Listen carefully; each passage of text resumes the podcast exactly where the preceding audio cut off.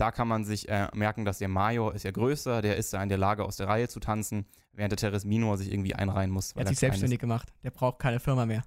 Genau so sieht's aus. Situs in Versus. Der Vorklinik-Podcast.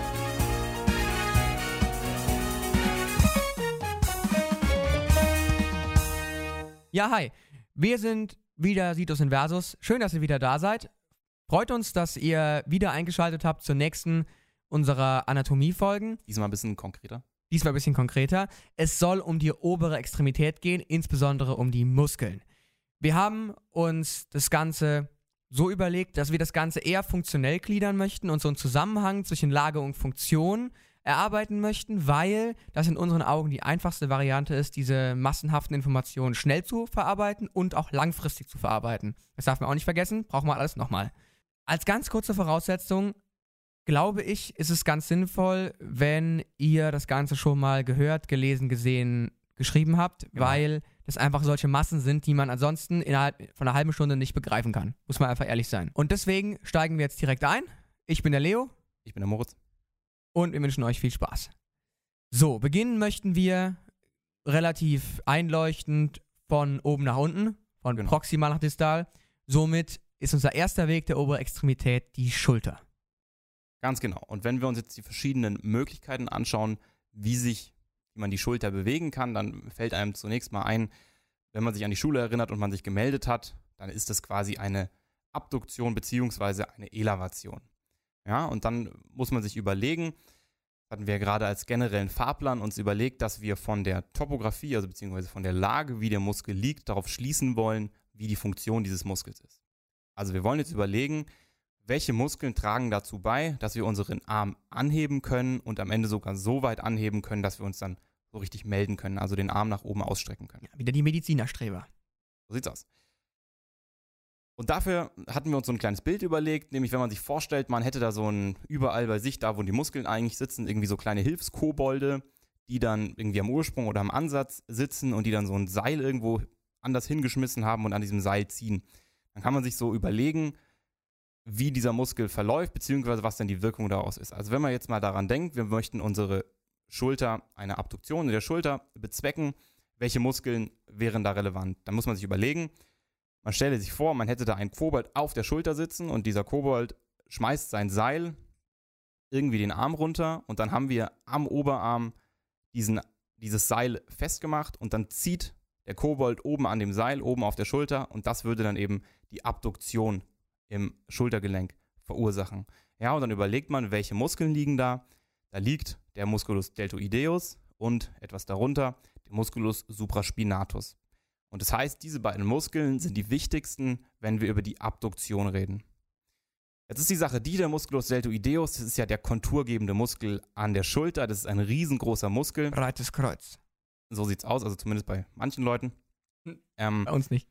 Und der ist aber so, dass der so riesengroß ist und dass der auch vordere und hintere Anteile hat, dass die Fasern, die da laufen, bedingen, dass diese Abduktion erst ab einer gewissen Gradzahl wirklich funktioniert. Also erst ab 60 Grad wirken alle drei Teile des Deltoideus synergetisch zusammen, sodass insgesamt eine Abduktion erzielt wird. Das heißt, man braucht noch einen Muskel, der da so eine Art Starthilfe bietet. Und das ist in dem Fall der Musculus supraspinatus. Der Supraspinatus hat dann etwas günstigeren Winkel, der zieht da ja von der Scapula an den Humerus ähm, und kann deswegen da diese Starthilfe bieten an der Stelle. So. Ja, top. Jetzt äh, haben wir den Arm quasi bewegt, aber wie ihr vielleicht auch schon wisst, kriegt man den damit nicht ganz hoch. Genau, also wenn man nämlich dann bei 90 Grad angekommen ist, dann stößt das Tuberculum majus vom Humerus an das Fornix humeri, also an das Schulterdach. Ja, und wie können wir uns da jetzt weiterhelfen oder wie können wir den Arm noch weiter bewegen? Ja, also ich denke, was man da halt sich überlegen muss, wenn ich quasi ähm, das Gelenk an sich nicht weiter bewegen kann, ist natürlich das Einfachste, einfach das ganze Gelenk zu verschieben. Und da hängt ja zum Glück dieses Schultergelenk an dem Schulterblatt dran. Und diese Scapula ist ja, wie ihr vermutlich auch wisst, sehr gut beweglich. Aber die Bewegungen in der Scapula sind recht komplex. Deswegen haben wir uns für euch ein kleines Bild überlegt. Und zwar, wenn man die Scapula sich als Dreieck vorstellt. Die ist ja im Prinzip auch ein Dreieck. Ist es ja quasi ein Vereinfacht. vereinfachten Dreieck. Und wenn wir das jetzt einfach in der Mitte an die Wand nageln und wir uns einfach mal sehr vereinfacht vorstellen, wir drehen einfach nur um diesen Nagel in der Mitte von dem Dreieck unsere Scapula und möchten am Ende den äußeren Winkel, wo unser Gelenk dranhängt, nach oben bewegen. Und deswegen ist die Frage, wie kriegt man das hin? Man kann also entweder den eigentlichen Eckpunkt, den man bewegen möchte, nach medial ziehen oder den komplett gegenüberliegenden Eckpunkt, also der dann quasi unten ist, also unser Angulus inferior, nach lateral ziehen. Und jetzt ist wieder die Frage, denken wir an unsere Kobolde, welcher Kobold muss wohin welches Seil werfen, damit genau das passiert? Genau, und da wäre dann eben jetzt der Schritt, wo wir wieder überlegen, von, dieser, von diesem ähm, Schema, das wir uns überlegt haben, von diesem Dreieck auf die Muskeln zu schließen. So, und der Leo hat es gerade schon erklärt, wir sind quasi an dem Angulus inferior, also an der unteren Ecke, und ziehen den nach lateral, nach außen. Und das bewirkt eine Bewegung von, diesem, ähm, von dieser Gelenkfläche, die ja der äußere, die äußere Ecke ist. Ja? Also das muss man sich immer vorstellen, wie bewegt sich dieses Dreieck in Konsequenz an diesem äußeren Winkel. Ja, und dafür haben wir eben bei einer Rotation oder beziehungsweise bei einer Bewegung an der, an dem unteren, an der unteren Ecke hätten wir den Musculus serratus anterior. Ja, und das ist jetzt sehr interessant, weil dieser Musculus serratus anterior, der hat verschiedene Anteile. Und jetzt reden wir zunächst mal hier über den Pars inferior, weil der Pars inferior bewirkt nun eben, dass diese untere Ecke zur Seite bewegt wird was dann eben dazu führt, dass die Gelenkfläche insgesamt nach oben sich bewegt. Ja, also das Schultergelenk ähm, sich nach oben bewegt und damit eine weitere ähm, Elevation möglich ist. Die andere Option, die der Leo angesprochen hat, wäre quasi eben das Gegenüber von dieser Gelenkfläche an der anderen, an dem letzten Eck, das quasi noch übrig ist, mittig gesehen, ähm, ein Kobold zieht, wenn man so möchte. Und das wäre dann der Trapezius. Ja? Also dass der Trapezius dazu führt, dass die obere mittlere Ecke zur Mitte gezogen wird. Und das bewirkt auch wiederum, dass die äußere Ecke sich nach oben bewegt.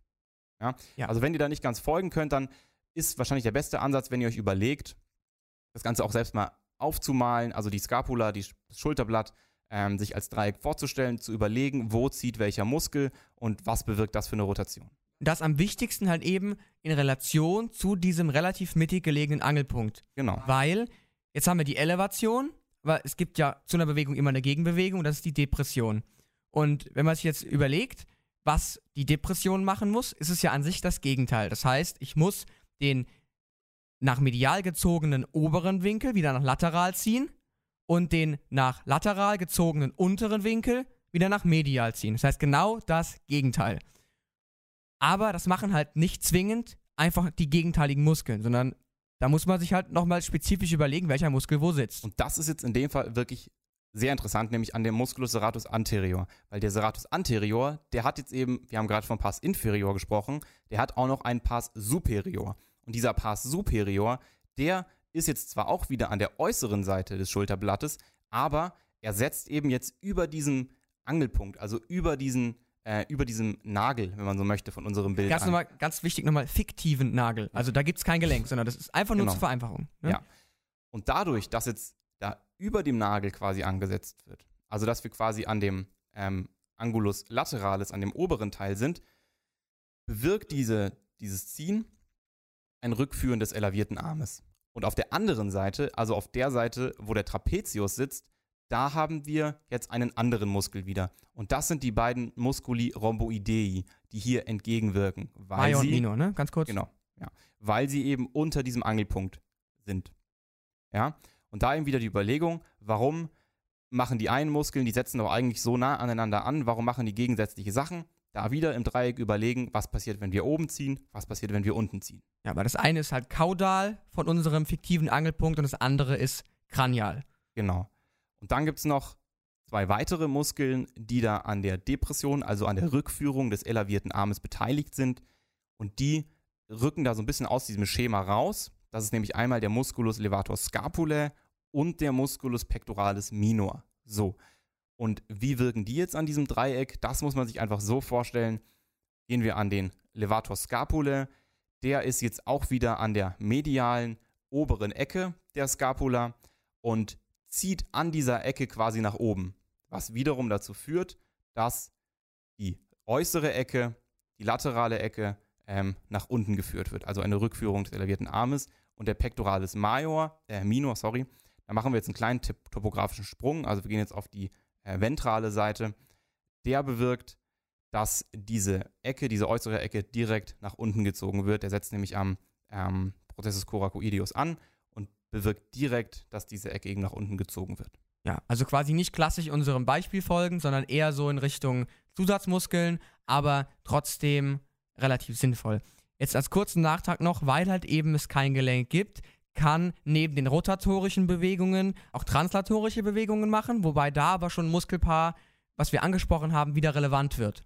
Genau, das waren nämlich die beiden größten Muskeln, äh, wenn man so möchte, die hier beteiligt sind, der Trapezius und der Serratus anterior. Der Trapezius, das macht ja auch auf jeden Fall sehr viel Sinn, der ist ja mehr auf der medialen Seite und der Serratus ist ja von der Scapula eher lateral. Das heißt, der ähm, äh, Serratus anterior, der bewirkt, dass die Scapula insgesamt so nach lateral-ventral sich bewegt und der äh, Trapezius eben, dass wir Richtung medial die gesamte Scapula verlagern. Genau. Also auf jeden Fall kann man zusammenfassen, dass die Elevation in meinen Augen die komplexeste Bewegungsform auf jeden Fall ist, auf die wir stolpern. Deswegen cool, dass wir die jetzt abgehakt haben. äh, einfach nur nochmal als Reminder, das ist eine Kombination aus Translation und Rotation, wobei die Rotation im Vordergrund steht. Und deswegen kann man sich das relativ gut mit diesem Nagel vorstellen, obwohl das, glaube ich, nicht komplett anatomisch richtig ist. Deswegen nur als, als Denkhilfe nutzen. Das noch so als Tipp. Ja. So, jetzt haben wir die schwierigste Bewegung abgehakt bleiben noch ein paar.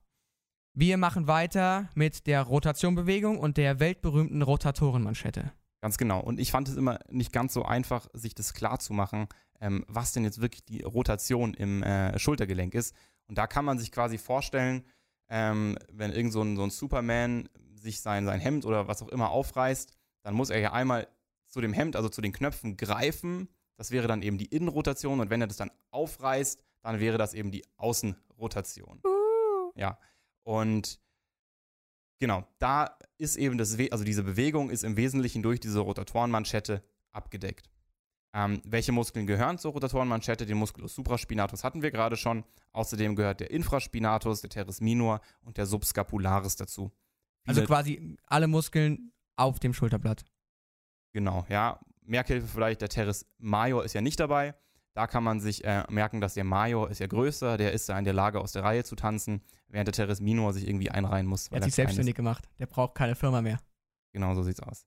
Ähm, der Subscapularis ist der einzige, der auf der ventralen, also auf der Seite der Scapula ist, die den Rippen zugewandt ist, während der ähm, Infraspinatus teres minor und ähm, Supraspinatus eben auf der Rückseite, also auf der nach hinten ähm, zeigenden Seite der Scapula sind. Ja, und das kann man sich so ein bisschen vorstellen, wie als das die Scapula, die Rotatorenmanschette quasi in der Mitte durchteilt. Genau. Weil so lässt sich das Ganze auch funktionell anteilen. Ganz genau, ja. Und wenn man jetzt nämlich den äh, Subscapularis sich anschaut, dann ist das der einzige Muskel, der an, den, äh, an das Tuberculum minus zieht. Ja.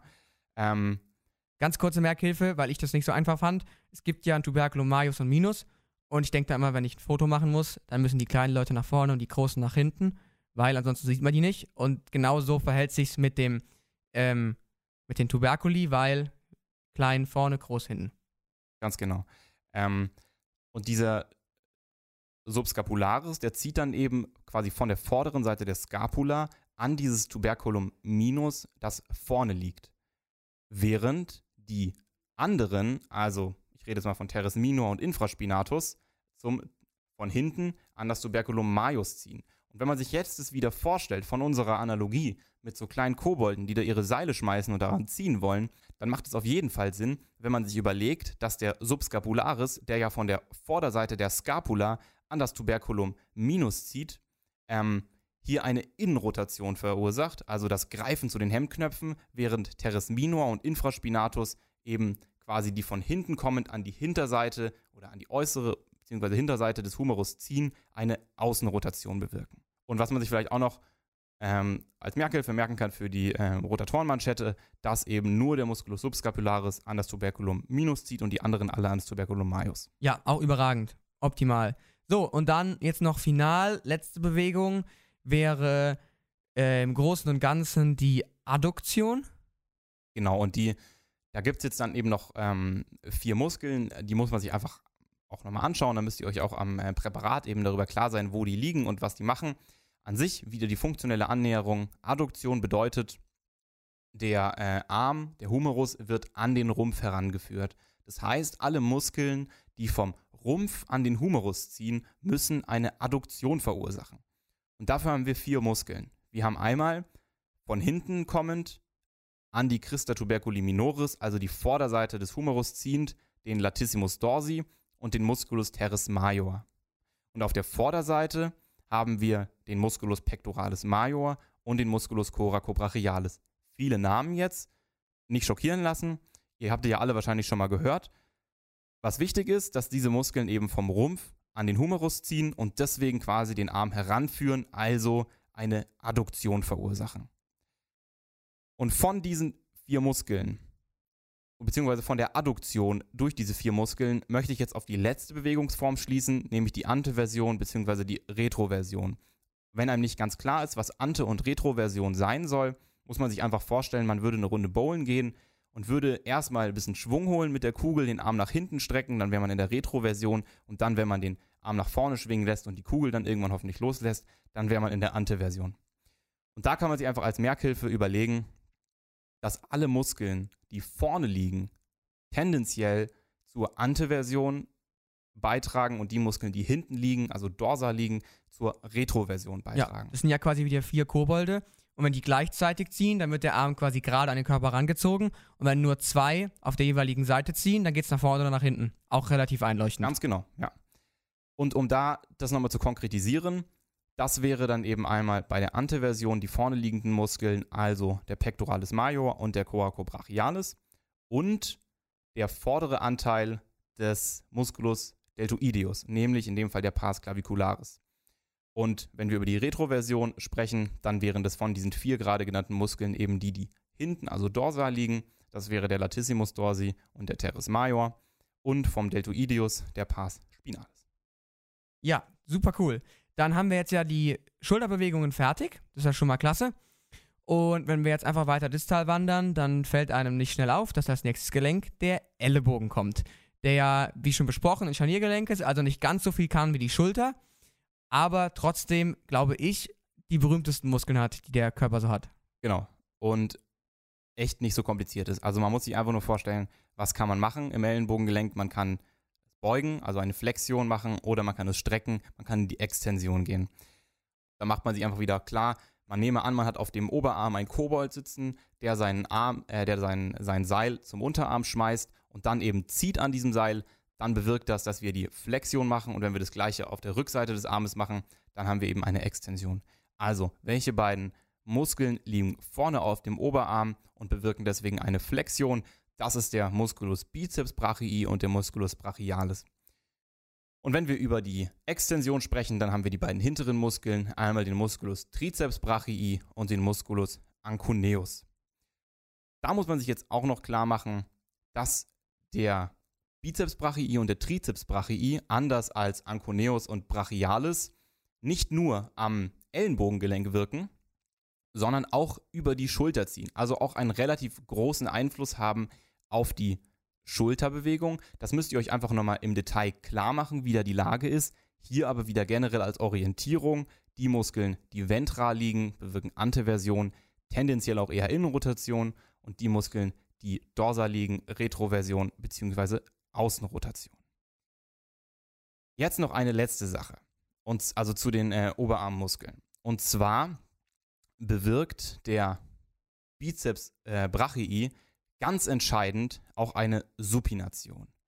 Das wirkt jetzt erstmal so ein bisschen überraschend, aber es ist super logisch, weil man muss sich vorstellen, die, um das vielleicht nochmal klar zu machen, also Supination ist ähm, Supination, Pronation, die Bewegung im ähm, Radioulnargelenk. Die Pronation wäre dann die Bewegung, wenn die Handfläche äh, nach unten zeigt, die Supination, wenn sie nach oben zeigt. Und bei der Supination liegen äh, Radius und Ulna parallel nebeneinander und bei der Pronation rollt der Radius über die Ulna. Also Radius, sich, genau. Kann man sich merken mit Radio und dem Rad, das rollt und Ulna klingt so ähnlich wie Ulme und das ist ein Baum und der steht stabil und bewegt sich nischt. Genau. Und wenn wir jetzt in der Pronation sind und die ähm, äh, und der Radius über die Ulna gelaufen ist, dann ist der Bizeps, der ja an den Tuberositas ähm, radii äh, ansetzt, so ein bisschen über die drüber gerollt. Und wenn man sich jetzt vorstellt, dieser Muskel würde sich verkürzen, dann bewirkt das natürlich, dass die, ähm, der Radius wieder sich zurückbewegt. Das heißt, der Bizeps ist bei leicht gebeugtem Arm tatsächlich der stärkste Supinator. Das ist eine Eigenschaft, die man dem Muskel gar nicht so unbedingt zuschreiben würde. Aber, und das kann man sich vielleicht so als wichtigen Tipp mitnehmen hier aus diesem Podcast, dass man quasi, wenn man ähm, in die verhängnisvolle Lage kommt und mein, seine Oberarmmuskulatur angespannt werden soll, dann sollte man weitestmöglich versuchen, in die Supination zu gehen. Weil dann eben die ähm, Strahlkraft des Bizeps brachii noch ein wenig größer ist. Ja, und das merkt man auch einfach daran, dass wenn man äh, den Arm anwinkelt, also quasi flext und dann proniert, dass dann der Bizeps immer angespannt ist, ob man will und nicht. Es geht einfach nicht anders. Und das ist ein Zeichen dafür. Ähm, ganz kurz, um jetzt mal ganz smooth zum Unterarm überzuleiten, gibt es aber noch ein paar weitere Muskeln, die zur Supination Pronation beitragen, die aber von ihrem Namen her relativ leicht zuzuordnen sind. Ganz genau. Also da gibt es eben zwei Muskeln, die sind wichtig für die Pronation. Das ist der Pronator teres und der Pronator quadratus. Und da gibt es noch einen Muskel, der ist für die Supination zuständig und der heißt Musculus supinator. Da wieder die funktionelle Überlegung. Bei der Pronation rollt der Radius über die Ulna. Das heißt, dass vermutlich der Pronator, die Pronatormuskulatur bei den Flexoren liegt und ähm, auf der vorderen Seite ähm, den Radius über die Ulna zieht. Ja, und der Supinator, der dann eben eher bei den Extensoren liegt, was ja auch richtig viel Sinn macht, weil dann quasi der Radius wieder von der anderen Seite zurückgezogen wird ähm, in die Supination hinein. Und das ist eben auch genauso. Der Supinator ist bei den Extensoren, ähm, der Pronator teres bei den oberflächlichen Flexoren und der Pronator quadratus bei den tiefen Flexoren liegt. Also der wirklich, glaube ich, der tiefste Flexor, den es überhaupt gibt. Ähm, also da ist man schon fast auf den Knochen. Das merkt man, sieht man dann im Präpsal. Den sieht man oft nur so ein bisschen durchstrahlen. Jo, und das war jetzt eine krasse Überleitung zu den Unterarmmuskeln. Ähm, als kurzen Nachtrag möchte ich noch einmal geben, dass es einen einzigen Unterarmmuskel gibt, der nichts mit dem Handgelenk zu tun hat. Ähm, weil das größte Gelenk am Unterarm ist ja das Handgelenk. Und das ist der Musculus brachioradialis. Ähm, leuchtet ein, weil der setzt quasi am Brachius, am Oberarm an und zieht zum Radius und zieht nicht über das Handgelenk drüber. Und ein Muskel, der nicht über ein Gelenk zieht, kann das Gelenk nicht beeinflussen. Also ist der einfach nur noch mal so ein bisschen für die Flexion da, aber hat auch nicht große Relevanz. Man soll es einfach nur mal gehört haben, weil das ist auch der Muskel, der am weitesten außen liegt, den man auch einfach tasten kann. Ähm, jetzt können wir einfach mal direkt starten in die Bewegungen des Unterarms und da fällt einem ja im Handgelenk größtenteils auf, dass sich das Ganze in der Flexion, Extension und in der Abduktion bewegt.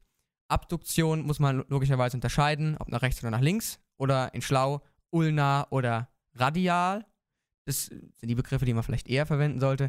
Aber äh, zumindest würde ich jetzt mal, da das, ich glaube, jedem Medizinstudierenden echt schwer fällt, sich diese Muskeln zu merken, diese 1700.000 Muskeln, das einfach mal in Gruppen einteilen, die für mich Sinn machen. Und dann ist das Ganze gar nicht mehr so schwer, wie es aussieht.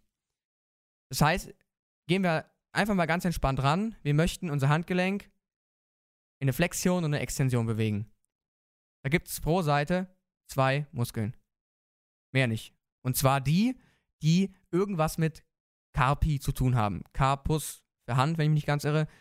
Ich glaube, ja. Ja, und ähm, die sagen einem aber auch schon netterweise, wo sie überhaupt hinziehen weil die heißen entweder Ulnaris oder Radialis. Und das Einzige, was jetzt noch der Trick ist, ist, dass man weiß, dass sie nicht zu dem Knochen ziehen, sondern zum Handgelenk auf der Seite. Das heißt, der Ulnaris zielt nicht zur Ulna, sondern zum ulnaren Handgelenk. So, und dann hat man es schon. Und dann hat man zumindest mal den Ansatz. Und den Ursprung, da ist jetzt der Trick, dass man weiß, dass diese Muskeln alle oberflächlich liegen. weil alle oberflächlichen Flexoren und Extensoren entspringen am distalen Humerus. Einfach mal als Regel. Und die Flexoren springen, entspringen am medialen Epikondylus und die Extensoren am lateralen Epikondylus-distalen Humerus. Und das Und ist da schon hat man mal sich sowas. schon fast die Hälfte von Ursprung und Ansatz vom ganzen Genau. Unterarm gemerkt. Und da hat man sich die Hälfte schon gemerkt. Und dann merkt man sich einfach quasi, Flexoren gibt es einen Radiales, einen Ulnaris. Und Extensoren gibt es einen Ulnaris und zwei Radiales, ein Longus und Brevis. Okay, cool, das muss man einfach wissen. Aber kann man sich merken mit, wenn man den Daumen hoch macht, weil wir alle positive Menschen sind und Spaß am Leben haben, ähm, müssen wir ja quasi so ein bisschen radial abduzieren und ein bisschen extendieren. Und deswegen ist es wichtig, keine Ahnung, muss man es einfach merken. Aber das sind die vier Muskeln, die das Handgelenk bewegen und nicht mehr. Alle anderen sind primär für die Finger gedacht. Das sind fünf Stück. Also finde ich machbar. So, jetzt haben wir das geklärt. Ähm, jetzt gehen wir mal zu der Hand und den Fingern, die ja, finde ich, am filigransten bewegt werden können. Also muss man zugeben, sind recht viele Muskeln, aber die kann man auch ziemlich schnell überblicken. Denn was können denn unsere Finger eigentlich? Unsere Finger können flexieren, extendieren, Ende. Zwei Bewegungen, super easy. Die Finger können aber, würde ich behaupten, besser flexieren als extendieren. Ist ja auch logisch, weil der Mensch ist darauf gepolt zu greifen und Dinge mit den Fingern zu machen. Also ist die Flexion wichtiger als die Extension. Ergo gibt es mehr Flexoren als Extensoren. Wie viele? Doppelt so viele, nämlich zwei. Das heißt, wir haben einen Extensor und ein und zwei Flexoren. So. Grundsätzlich ist es einfacher, die oben drauf zu legen. Deswegen gibt es einen oberflächlichen Extensor und einen oberflächlichen Flexor. Und ein Flexor liegt halt tief. Das sagt aber immer schon der Name. Superficialis und profundus. Oberflächlich und tief. Glaube ich, wenn man in Thermi aufgepasst hat, nicht ganz so schwer. Den ursprünglichen Ansatz von den oberflächlichen kennen wir schon, weil haben wir gesagt, distaler Humerus, medial und ähm, lateral. Jetzt müssen wir uns nur noch angucken, wo der äh, Profundus anfängt. Meiner Meinung nach ist es jetzt nicht so krass entscheidend, wenn man weiß, an welcher Faszies der ähm, entspringt. Wenn ihr einen Dozenten habt, den das juckt, dann lernt es. Ich habe es nicht gelernt, um ehrlich zu sein, und ich habe es auch trotzdem nicht, geschafft. Ähm, es geht einfach darum, dass der einfach mittig am, wie nennt sich das, ventralen quasi Unterarm liegt. So, das Da Muss ist man sich auch so ein Band merken. dazwischen, da wahrscheinlich irgendwo. Genau, ja, genau. da drauf. Und das ist das Einzige. Jetzt noch als coolen Trick, wo man, womit man immer beeindrucken kann, ist, dass der Superficialis und der Profundus bei den Fingern was Besonderes machen. Weil quasi, die müssen ja irgendwie aneinander vorbei und die Muskeln sind, so merke ich mir das, gleich lang. Aber da der Superficialis weiter proximal ansetzt, reicht er nicht ganz so weit runter. Und der Profundus setzt weiter distal an, reicht also bis ganz zu den Spitzen. Und da der Profundus ja irgendwie an dem äh, Superficialis vorbei muss, macht der Superficialis so ein krasses V und der Profundus sticht da einfach durch. Und das ist einfach eine ganz besondere Struktur, die muss man drauf haben. Wenn man die kann, dann beeindruckt man jeden Prüfer. So, ähm, das jetzt zu den Flexoren und Extensoren der Finger. Obwohl man da noch eine kleine Besonderheit einräumen muss, denn das wäre ja ein bisschen unfair, wenn es nur zwei Flexoren gibt und nur einen Extensor, das wäre zu einfach. Deswegen gibt es für die zwei wichtigsten Finger, abgesehen vom Daumen, noch einen extra Extensor. Und das kann man sich einfach merken, wenn wir wieder an unsere Streber denken, dass man sich muss auch irgendwie krass gut melden können. Und deswegen muss quasi der Zeigefinger möglichst gerade und exzessiv gestreckt werden Ästhetisch. ästhetisch gestreckt werden. Und deswegen gibt es halt nochmal einen extra ähm, Extensor Indicis, also quasi für den Zeigefinger noch ein extra Extensor. Und damit unsere englischen Kollegen auch nicht anfangen müssen zu weinen, gibt es noch einen Abspreizfinger oder einen Extensor für den kleinen Finger. Denn ist der Finger oben, wird man dich loben. Wer es kennt, ne? Ähm, deswegen kann man besser seinen Tee trinken, finde ich. Ohne geht nicht. Das, das macht jeder. Das, Ja. ist, das ist der Wahnsinn. Also, kein Mensch trinkt, glaube ich, aus einem Becher oder aus einem Glas, ohne seinen kleinen Finger Ja, ist doch geil, oder? Also ich stehe drauf. Wahnsinn, Ja. Und äh, so, und das war's quasi für die Finger. Mehr Fingermuskeln gibt's nicht. Und das Einzige, was man jetzt noch draufkriegen muss, ist der Daumen. Und dann war's das schon. Und deswegen, wenn man die Gruppen drauf hat, ist gar nicht so schlimm. Beim Daumen kann man sich merken, es gibt allen, jeden einzelnen Muskel zweimal, mit einer kleinen Ausnahme. Das heißt, ich habe zweimal Abduktor, zweimal Extensor, zweimal Flexor etc. So, wo liegen die jetzt? Ist auch nicht ganz so schwer. Und zwar kann man sich ja merken, ich habe quasi nur einen großen Fingerflexor auf der Rückseite vom Oberarm, also ist da noch Platz. Also können da beide Extensoren für den Daumen hin. Und noch ein Abduktor. So, hm, klingt ein bisschen random, aber kann man sich gut merken, weil da gibt es ein Brevis Sandwich. Denn quasi der Extensor Longus und Brevis und der Abduktor Longus liegen da. Und zwar in Abduktor Longus, Extensor Brevis, Extensor Longus. In der Reihenfolge liegen die da. Müsste man eigentlich mal in der Prüfung raussagen, ja, das Ja. Brevis Sandwich. Ein Brevis Sandwich. Ja. Und deswegen kann man sich quasi merken, welche da lang liegen. Und am weitesten proximal liegt der Abduktor, weil das A kommt vom E. Auch sinnvoll. ne? Also Brevis Sandwich. Super easy. So, und das heißt, alle anderen Muskeln müssen irgendwo bei den, Tena bei den Tenarmuskeln rumgammeln. Und das ist dann auch nicht mehr so ewig schwer, wenn man sich wieder die Kobolde vorstellt. Das heißt quasi, der Abduktor muss irgendwie außen am Daumen sitzen, weil sonst macht es gar, gar keinen Sinn. Und der Adduktor muss irgendwo innen sitzen. Wobei da eine kleine Ungenauigkeit in dieser Regel ist, denn es gibt nur einen Adduktor, also mit D, Adduktor, und dann noch einen Opponens. Das ist ja aber der Shit, der uns vom Affen unterscheidet. Deswegen ist es ganz wichtig, dass man den Daumen opponieren kann. Mhm. Und ähm, das muss man sich einfach merken, dass quasi der Opponens die Arbeit des Adduktor fortsetzt, in dem Sinne, mit einer weiteren Flexion und deswegen halt sich quasi nur ein Adduktor halten konnte. Ist halt so, dass wenn es ein Konkurrenzunternehmen gibt, ist das eine relativ schnell weg. So ist das Leben. Ja. Und ansonsten gammeln halt alle Gegenstücke dazu rum. Also zum Beispiel der Flexor Brevis und der Abduktor Brevis, die liegen alle da irgendwo in diesen Muskeln drin aber der Verlauf ist mit den Kobolden relativ leicht herzuleiten. Und zum Abschluss sei noch gesagt, gibt es noch weitere Muskelgruppen an der Hand, die auch krass abgefuckt sind, die aber laut den Physikumskripten, die es so zu kaufen gibt, nicht ganz so aufgeblasen werden. Das heißt, es gibt noch eine Hypotenarmuskulatur am kleinen Finger und noch so Hand-, Mittelknochenwurzelmuskeln. Mm, Ich würde sie mir mal angucken. Ich habe sie mir auch angeguckt, um ehrlich zu sein. Ich habe sie nicht gebraucht. Also bei aber mir im Prep-Kurs waren die nie ein Thema. Also Ja. man hat, konnte die auch einfach nicht erkennen. Ja, aber trotzdem, wenn es mal irgendeine dumme Frage gibt, ist gut zu wissen. Obwohl aber auch die Hypotenarmuskeln, wenn man wieder mal nach unserem Motto out of the box, wenn man mal wieder nach unserem Motto out of the box denkt, kann man sich relativ viel übertragen am kleinen Finger. Aber die sind einfach nicht so wichtig, weil welcher Mensch opponiert den kleinen Finger regelmäßig so? Also ich kenne keinen. Ja, also Leo, vielen Dank. Das klingt auf jeden Fall richtig gut. Also ich, man hat fast das Gefühl, du hättest die Anatomie verstanden, so wie du das hier gerade erzählt hast. ähm, aber das, ich glaube, das macht wirklich Sinn. Also man hat ja in den meisten Atlanten hat man ewig irgendwelche Tabellen und Listen und ähm, oberflächliche tiefe Flexoren und sowas. Und das übermannt einen sehr, also ich fand das extrem überfordernd, dann dass da irgendwie hinten raus, wenn man schon fast fertig ist mit der Muskulatur, nochmal diese 20 äh, Unterarmmuskeln sich irgendwie anschauen muss. Bevor wir die Folge schließen, würde ich noch ganz kurz ähm, eine Kleinigkeit erwähnen, die ich von vielen Leuten gehört habe, die in der Vorbereitung für das ähm, Bewegungsapparat-Testat nicht so 100% gut funktioniert hat. Unter anderem meine Wenigkeit. Und ich schließe mich da auch voll und ganz an, dass viele Leute gedacht haben, ich muss die Muskeln richtig mit Detail und Ursprung, Ansatz und allem gut drauf bekommen. Ähm, und das ist auch anstrengend und da kann man richtig viel Zeit liegen lassen. Aber unterm Strich ist es auch in den meisten Atlanten so, dass die Muskulatur neben Leitungsbahnen etc. nur ein Kapitel darstellt. Und das unterstreicht auch die Bedeutung. Also Leitungsbahnen, ähm, also Nerven, Gefäße, das ist super wichtig. Und da gibt es auch einige so topografische Highlights, die sind auch ganz, ganz wichtig für die ähm, Prüfungen am Ende. Deswegen versucht nicht zu viel Zeit liegen zu lassen bei den Muskeln, versucht da schnell durchzusteigen, einen guten Überblick, ein gutes Verständnis aufzubauen, ähm, aber jetzt nicht euch Ursprung, Ansatz irgendwie bis an, zum Verderben reinzuhämmern, weil darum geht es einfach nicht. Ja, und Details kann man im Nachhinein immer noch drauf schaffen, wenn man so eine Woche vor der Prüfung merkt, yo, ich hab's geschafft. Was ich zwar nicht glaube, aber man munkelt, sowas gibt's. Genau. Super cool.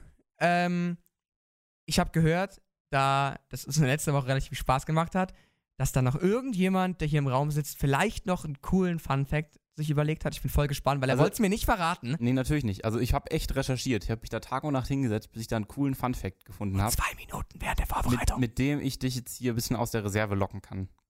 Und zwar wollte ich dich mal fragen, was glaubst du ist der Weltrekord im Bankdrücken? der Weltrekord im Bankdrücken. Also Bankdrücken heißt, ich liege auf dem Rücken und drücke dann so ein Gewicht nach oben oder was? Genau, du liegst auf einer, auf einer Schrägbank und hast so eine Langhantel über dir und Mhm. versuchst, Gewicht nach oben zu drücken. Also du trainierst den Pectoralis Major. Okay. Ich würde jetzt einfach mal tippen, so Also ich schaffe vielleicht 5 Kilo, aber jemand, der das vielleicht trainiert, schafft vielleicht 200. 200? Ja. Ja, fast. Also das hat tatsächlich irgendein Biest, Mhm. hat er 487,6 Kilo. Ernst? 487 Kilo. Also das ist, ist unmenschlich. Das kannst du auch gerne kontrollieren, wenn du willst, aber also ich finde das, find das Wahnsinn. Ich weiß, der kann mich 6,6 Mal hochheben. Kann sechs Leos da. Was eine kranke Sau. drücken. Ja. Was eine kranke Sau. Ja, das ist doch wieder witzig. Ich hoffe, ihr habt auch gelacht. Und ich wünsche euch noch viel Erfolg bei den Muskeln, viel Spaß, nicht verzweifeln. Es kann Spaß machen. Und somit schließen wir unsere zweite Folge Situs Inversus über die obere Extremität. Ich hoffe, es hat euch Spaß gemacht und wir hören uns beim nächsten Mal wieder. Tschüss. Ciao, mach's gut.